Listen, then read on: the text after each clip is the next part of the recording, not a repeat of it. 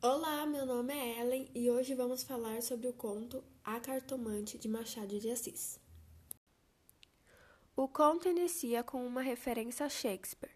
Há mais coisas entre o céu e a terra do que sonha a nossa filosofia. A partir disso, a história começa em uma sexta-feira de novembro de 1869, com Rita conversando com Camilo sobre ter ido consultar uma cartomante. Ela parece convicta ao que diz, pois afirma que antes mesmo dela dizer algo, a cartomante adivinhou, dizendo que ela gostava de alguém e tinha medo que o mesmo a esquecesse. Camilo, incrédulo sobre essas coisas de misticismo, ele ri e debocha de Rita, mas Rita permanece tranquila e satisfeita com as palavras da cartomante. A trama gira em torno de quatro personagens principais. São eles Rita, Vilela, Camilo e a cartomante. Vilela e Camilo eram amigos de infância que se reencontraram em Botafogo. Vilela seguiu carreira de magistrado, mas depois de casar-se com Rita, veio abrir banca de advogado, enquanto Camilo decidiu não ser nada, até que a mãe lhe arranjou um emprego público.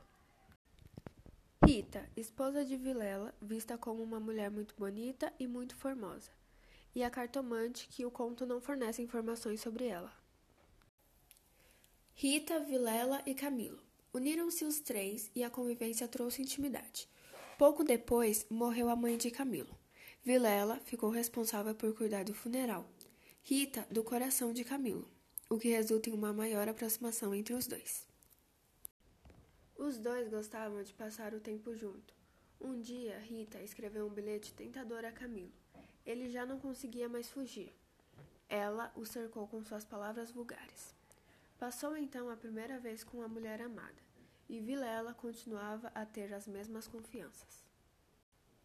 Com o desenrolar da história, Camilo começa a receber bilhetes anônimos, o chamando de traidor e imoral, e dizia que sua aventura com Rita era sabida por todos. Ele, com medo para desviar suspeita, diminuiu as visitas à casa de Vilela.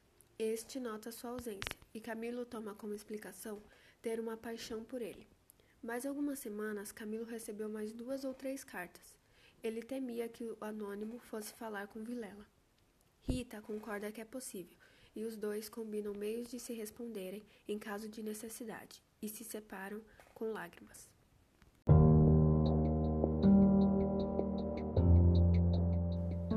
Até que um dia, Camilo recebe um bilhete de Vilela, o convidando até sua casa, pois precisavam conversar urgente. Na hora, Camilo, desconfiado, cria várias hipóteses que seu amigo havia descoberto tudo. Mas para não levantar suspeita, Camilo decide ir até a casa de Vilela. Chegando na rua de seu amigo, ele nota que ao lado da casa fica justamente a cartomante com quem Rita consultava-se. Depois de um intenso conflito interior, Camilo decide consultá-la para saber de seu destino e o de Rita. Seu veredito é dos mais animadores, prometendo felicidade no relacionamento e um futuro maravilhoso.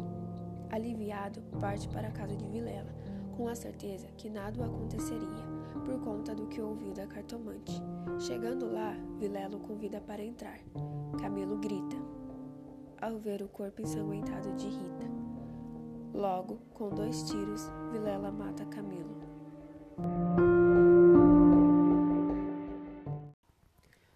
Agora que você já conhece o enredo do conto A Cartomante de Machado de Assis, vamos trabalhar a estrutura desse conto, começando pelo realismo.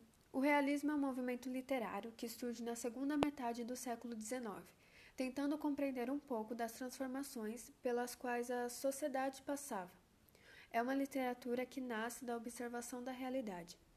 A história de adultério é um tema muito forte no realismo, pois ele vem para problematizar a vida de casado, ao contrário do romantismo. Digamos que o romantismo acreditava no felizes para sempre, e o realismo vê isso como uma certa ingenuidade. É muito comum os triângulos amorosos no realismo, como temos no conto A Cartomante, que é o triângulo entre Rita, Vilela e Camilo. Historicamente, Machado é um realista, mas ele vai além. Alguns críticos vão até dizer que Machado tem seu próprio realismo, porque ele dá uma atenção muito grande à questão psicológica dos personagens imprevisíveis. O foco narrativo desse conto é o narrador em terceira pessoa, ou seja, o narrador onisciente. É aquele que sabe o que os personagens estão pensando ou sentindo, tem uma linguagem muito própria. Características como o espaço-tempo e os flashbacks evidenciam isso. Esse espaço-tempo mostra os detalhes do local onde essa história se passa, que no caso é o Rio de Janeiro, e os flashbacks são usados para apresentar os personagens, suas características e como se conheceram. Já que no início do conto é, começa com Rita conversando com Camilo. Nesse caso, o flashback é necessário para entendermos melhor os personagens. Característica do Machado muito grande é que nas suas obras as relações afetivas subordinam as questões sociais. Nessa obra, podemos dizer que é uma crítica para a hipocrisia da sociedade. Porque se pararmos para pensar como era o relacionamento naquela época, percebemos que os casais não precisavam ser completamente apaixonados, mas para ascender socialmente precisavam ser casados, chegando assim em um jogo de interesses. Podemos concluir então que o uso de metáforas, comportamento imprevisível dos personagens, intertextualizações literárias e a narrativa onisciente, esses recursos característicos de Machado de Assis, eleva e prolonga o suspense da história, mantendo o leitor preso ao desenrolar dessa história.